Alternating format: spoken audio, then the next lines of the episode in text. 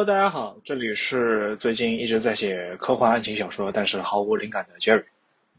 大家好，我是不断创业和自我探索的 Marcus。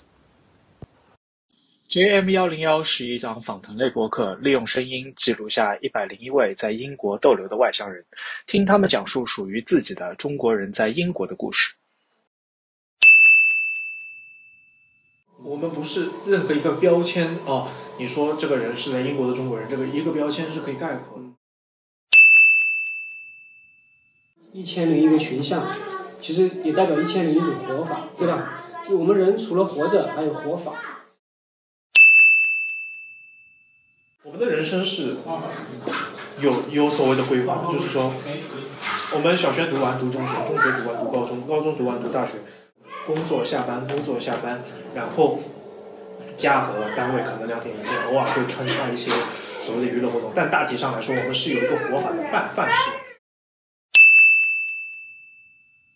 其实很缺乏一个东西，就是有没有人记录人的心理的这种呃微小的或者是巨大的变化，这个是非常有价值。就是每个人跟电视剧一样，其实每个人都是一部电视剧。人可悲的地方有一个地方就是有一个稳定的饭吃，有一个稳定的活法，是一个可悲的事情。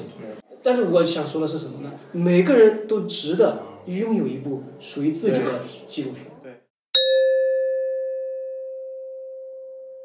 就我们为什么要做这个节目？互相都就我们第一第一对，从我的角度就是说，我因为我在英国不时间不长嘛，但是我从我认识的一些在英国呃的一些朋友来看，他们好多人都待了几十年的，比如说二十年、三十年的。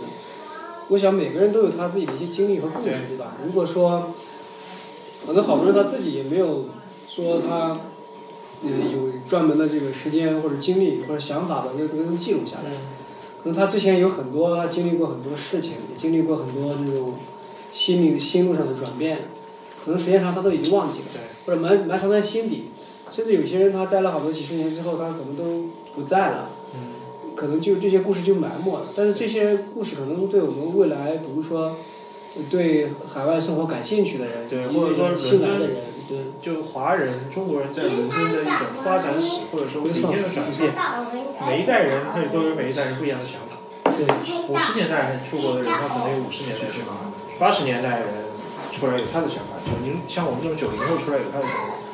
只是读书的人有只是读书的人的想法，然后读书加工作的有读书加工作的想法，那个工作纯过来外派过来工作又有他们的想法。没错，每个人他来英国，他的理由千千奇百怪。是，虽然可能听起来差不多，但是跟每个人其实都跟他的特质有关。就家庭观是什么样子的，金钱观是什么样的，包括来英国最初的梦想到底是什么。那么我们其实就可以把这些东西都给记录下来，让大家知道，其实我们在海外生活的中国人，也是一个很多元的，也是一个群体。对我们，我们不是任何一个标签哦。你说这个人是在英国的中国人，这个一个标签是可以概括的。我们每个人的生活都是多姿多彩，都是不一样的。没错。对，我觉得你说这个也挺打动我，因为我发现其实每个人都是一个信息孤岛啊，真是这样子。就是每个人觉得好像我了解一些事情，我好像我知道，好像我在英国了生活了很多年，我知道英国的所有方方面面。但其实具体到每个人来讲，他只是跟自己的圈子、跟自己的那个认知的那个小小范围在在活动。他其实也不了解，其实，呃，原来英国也是一个，英国本来就是个非常多元的社会，每个国家都一样，中国也一样。他其实也不了解，原来其实，在英国的一些其他其他的华人也会有一些不同的圈子，对，甚至有一些不同的生活方式，对。就你说的，学生首先从年代来讲，第一代可能五十年代、四十年代来的人，他的想法是不一样，他来可能就，可能好多人都是黑着来的，对吧？对。到现在，可能更多的这些有有能力、有知识、有理想的人，有理想，他在英国生活的目的可能有多元化，有教育的，有有各种各样，对，各种各样。我始终是觉得，就是说，我们一直说我们有一个基本价值观，或者英英国很多国家它有个基本价值观，我们一直听说的叫 never judge。就我会发现，就是很多人他都喜欢去 judge 别人，都喜欢去评判别人。没错。但在至少在英国这个社会，我们的第一准则就是 never judge。我我其实思考了很多，为什么说我们不要去评价任何人？其实很简单的，因为我们所有的人，我们自己受教育的程度。我我们生活的环境、我们成长的经历经历都不一样。嗯，我们在我们说在评价别人的时候，我们有一个我们所谓的上帝视角、上帝理念，就是说我们会强制把所有人的经历、把所有的思想观纳入到我自己的思想观体系里面。在这种情况下，我是一个高位者，嗯，评判者他会是一个高位者，我在以我的一个所谓的高位视角，或者说是我一个俯瞰的视角去俯瞰大众。嗯，那么在这种情况下，你就天然的会产生一种偏见。刚说到一个人，每个人都是一个信息孤岛，其实每个人你都不了解对方，对吧？我们看似生活在同一个世界，其实每个人都是一个平行世界。对，因为我都生活在我的圈子，我的经历，你你不可能经历我同样的事情，所以你刚刚说那个，我觉得第一个价值观很重要，就是 never judge，因因为你包容，对不对？对其实，呃，一一个人跟一个人打交道，你是就听别人分享就是最大的尊重，分享就已经是帮助了，不是说我分享我要你说你我要教育你怎么怎么样，我要。说指导你怎么怎么样？No，其实我也只是说我的经历是以我的故事，对吧？你听一听，就你说的，可能对你有启发，有正有负的，没关系。有有一句话讲叫“现实永远比小说更精彩”，就是因为其实每个人的生活经历，他遇到那种偶然性，他遇到一些不同的事情，其实是远远是想象不到的。你想，你写一部小说，那可能你是，其实你就你说的，你是你会带入一部分你的人格，你影子里面会有一些，比如说原型，所谓对吧？你会套入到一些一些场景里面去。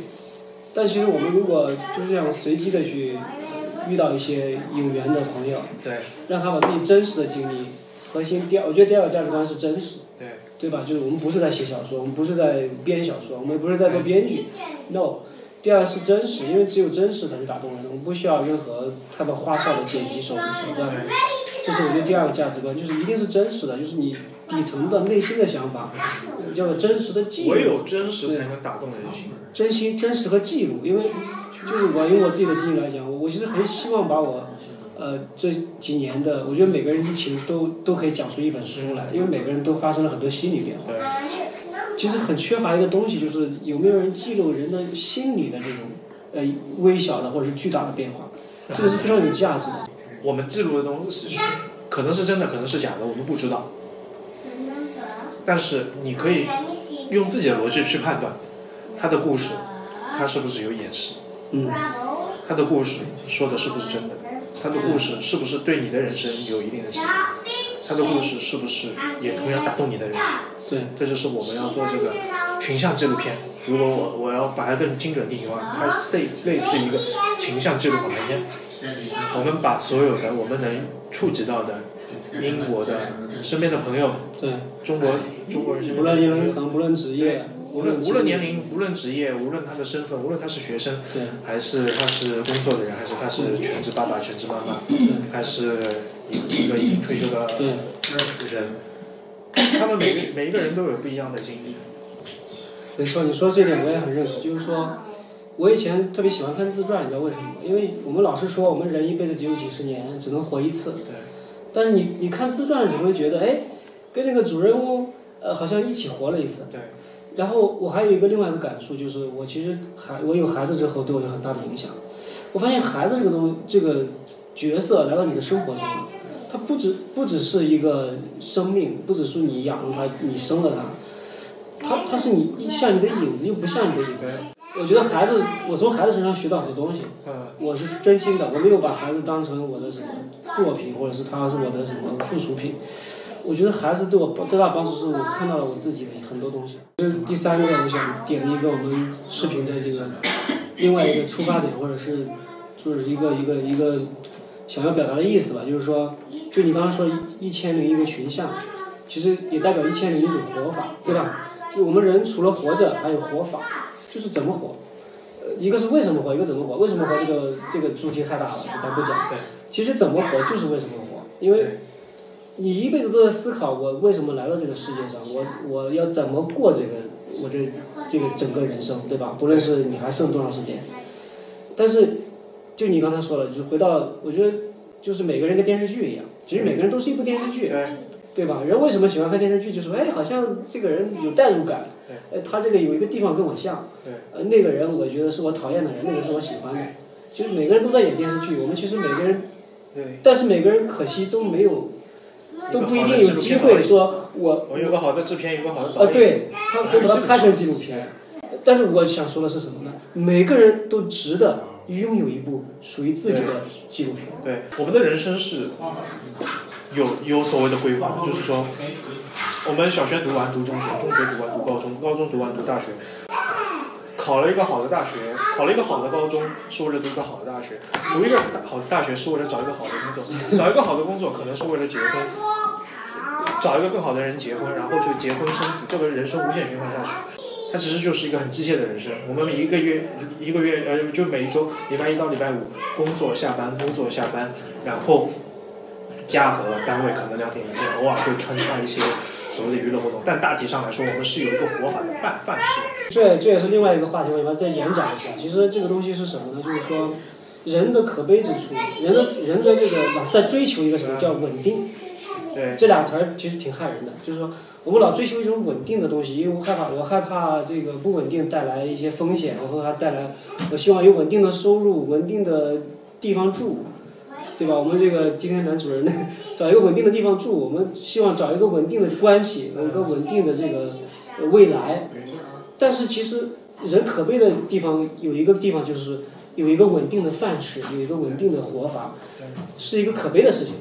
我不论是出国也罢，还是我是跳出原来的舒适圈也罢，其实都是从稳定去面，从稳定去重新面对不确定性。这就叫变与不变，其实就是。你说的很对，就是不确定性是创造性的开始，对，对吧？对。因为我不确定，我我才会去做一些我以前从来没想过的事情，或者说你不得不做一些你以前从来没想过的事情。就是说，你比如说我们人从小孩子刚生出来，他是他其实他刚生出来他是非常自我的。他要吃要喝，他他都不管你，他不 care 任何人。对。但是当他睁开眼睛，跟父母互动，去开始认识这个世界的时候，他第一次 touch 到 touch 的感觉的时候，尝到奶的味道的时候，他开始通过这些东西，通过最亲近的人开始认识这个世界。他发现哦，原来我是通过尝到甜味知道哦，我知道我知道这个是甜的。我通过看到父母的眼睛，我知道哦，我是他们的。比较近的人，他是我一个依赖的一个关系的人，来认识这个世界。但是比较有意思的一个事情是什么呢？等我慢慢长大了，我发现我们需要慢慢的去去放下这些这些对东西的认知、对关系的认知的束缚，去重新认回我们自己。对，这个事情很有意思。我我说我之前想做一个类似于群像群像半群像纪录片，因为我们其实聊的就是群像。我们没有聚焦任何人，我们每一个人都有他的故事，留学的故事，生活的。纪录片这个，我跟我跟你角度是一样，我觉得真的是需要记录每个人。纪实片、纪录片、访谈录、纪实访谈录。访谈记录对，但是这个这个名字我们要想一想。嗯。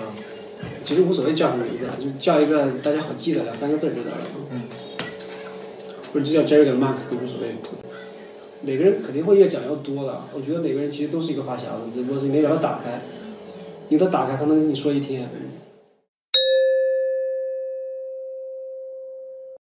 如果各位听友也想分享自己的英伦故事的话，就给我们留言吧。我们背了好久，就等你们动人的故事了。JM 幺零幺在一百零一个故事里照见自己，回观世界。